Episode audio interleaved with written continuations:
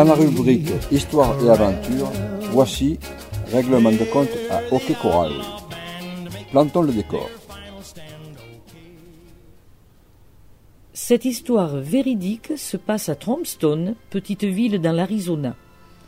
Nous sommes dans la décennie 1880-1890. Joseph Isaac Clanton, alias Ike, et son frère William, dit Billy, exploitaient ensemble un ranch assez important dans cette région. La famille Clanton était notoirement connue dans cette partie de l'État pour se livrer régulièrement au vol de bétail de l'autre côté de la frontière mexicaine. Les bêtes ainsi récupérées étaient revendues à bas prix aux éleveurs de l'Arizona. Le ranch Clanton était aussi très célèbre pour être un lieu d'accueil pour les desperados de toute la région. Frank et Thomas McLaury, ou Laurie, exploitaient un ranch situé au sud de l'Arizona. Amis intimes des frères Clanton, ils se livraient au même trafic.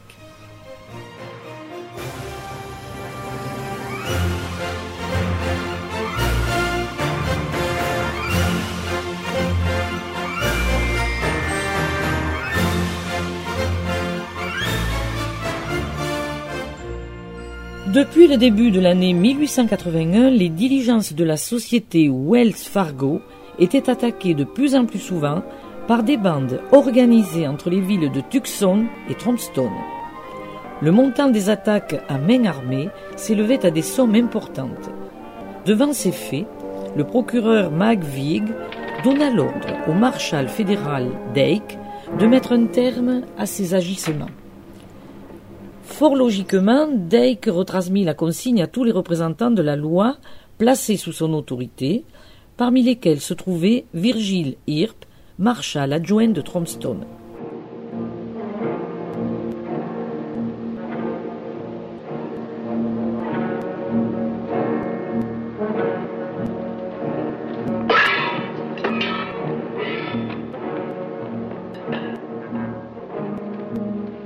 La situation était déjà très tendue sur place. Entre les frères Earp, à savoir White et Morgan, leur ami Doc Holliday, et le clan formé par les Clanton et les McLaury depuis que ces derniers avaient accusé Doc d'avoir participé à l'attaque de l'une des voitures de la Wells Fargo après avoir assassiné le cocher.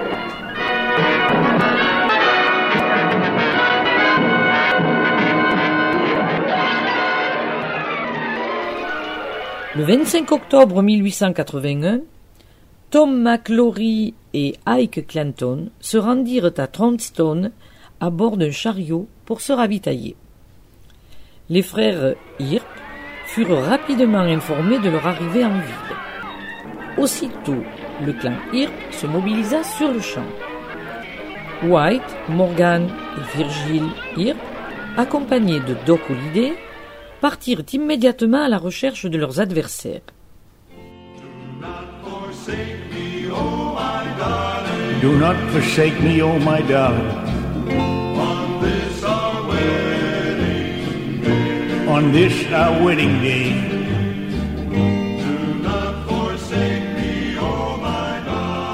Do not forsake me, oh my darling. Ils ne tardèrent pas à localiser Ike Clanton et se mirent à le provoquer, à le bousculer, afin de le pousser à se battre contre eux. Se sachant en position d'infériorité, Ike jugea plus prudent d'éviter le combat et dit à ses adversaires Mais je n'ai pas de grief contre vous. De plus, voyez, je n'ai même pas d'armes. L'affaire s'arrêta là.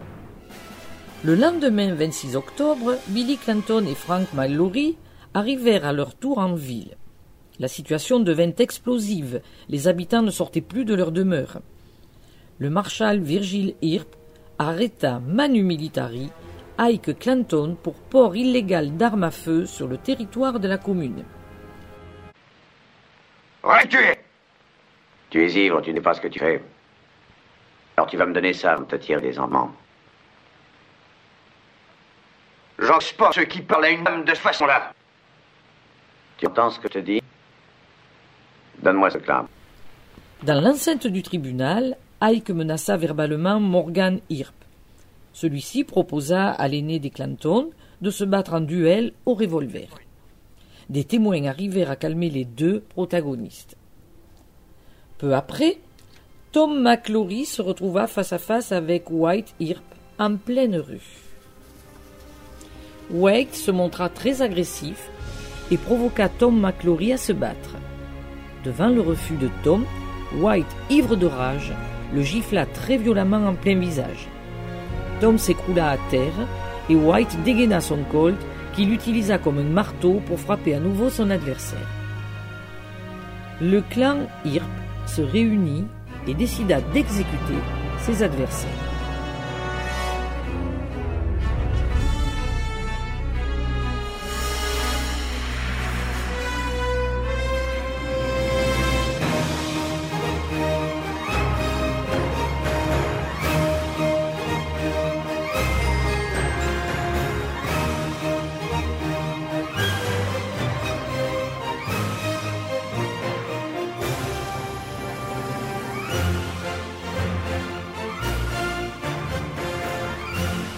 Plusieurs témoins affirment avoir entendu Virgile dire au shérif Bihan Il n'est pas question de procéder à l'arrestation des cantons et des Maglory. Nous les tuerons sur place. La justice était plutôt expéditive à cette époque. Conscient de la gravité de la situation, le shérif Bihan voulut porter raison entre les deux clans. Ses efforts furent inutiles. Les frères Clanton et McLaury, rejoints par Billy Clairbone, se dirigèrent vers la partie sud de la ville où se trouvaient leurs chevaux, à proximité de Hockey Corral. Ils semblaient prêts à quitter la ville. Peu avant 15 heures, Virgil, White et Morgan Earp, suivis de Doc Holliday, prirent la même direction avec la ferme détermination de retrouver leurs adversaires. Quand les frères Earp arrivèrent à proximité de Hockey Corral, leur cible était toujours à l'extérieur de l'enclos. Ne se trouvant plus qu'à quelques mètres, Virgile Earp ordonna Main en l'air, rendez-vous sur le champ. Pour toute réponse, Billy Clanton et Frank McLaury armèrent les chiens de leurs revolvers, faisant clairement comprendre quelles étaient leurs intentions.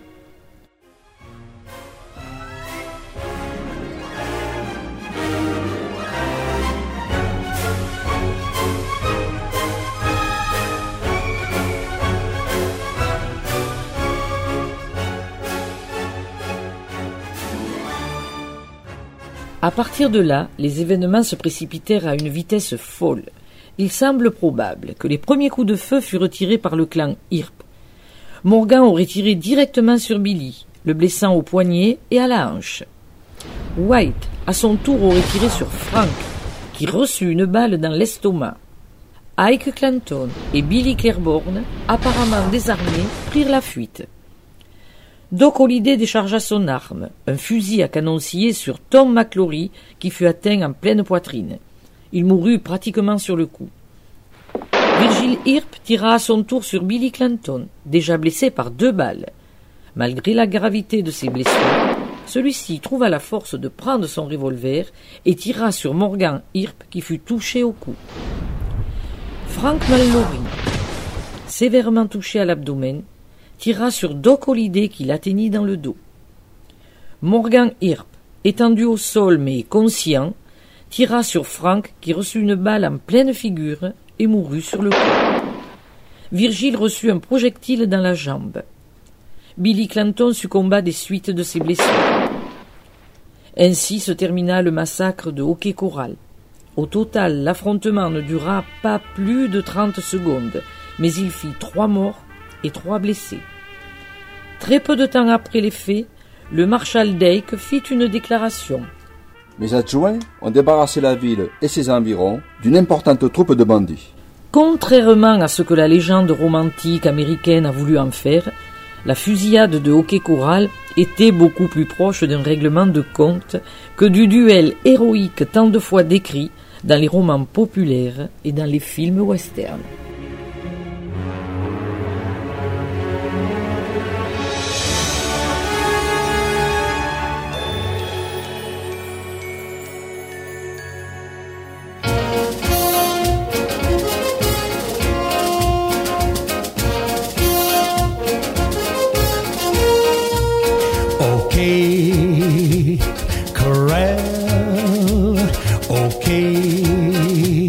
corral.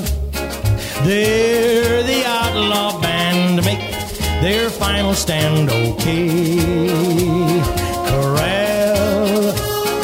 Oh, my dearest one, must I lay down my gun or take? The chance of losing you forever? Duty calls, my back's against the wall. Have you no kind word to say before I ride away? Away.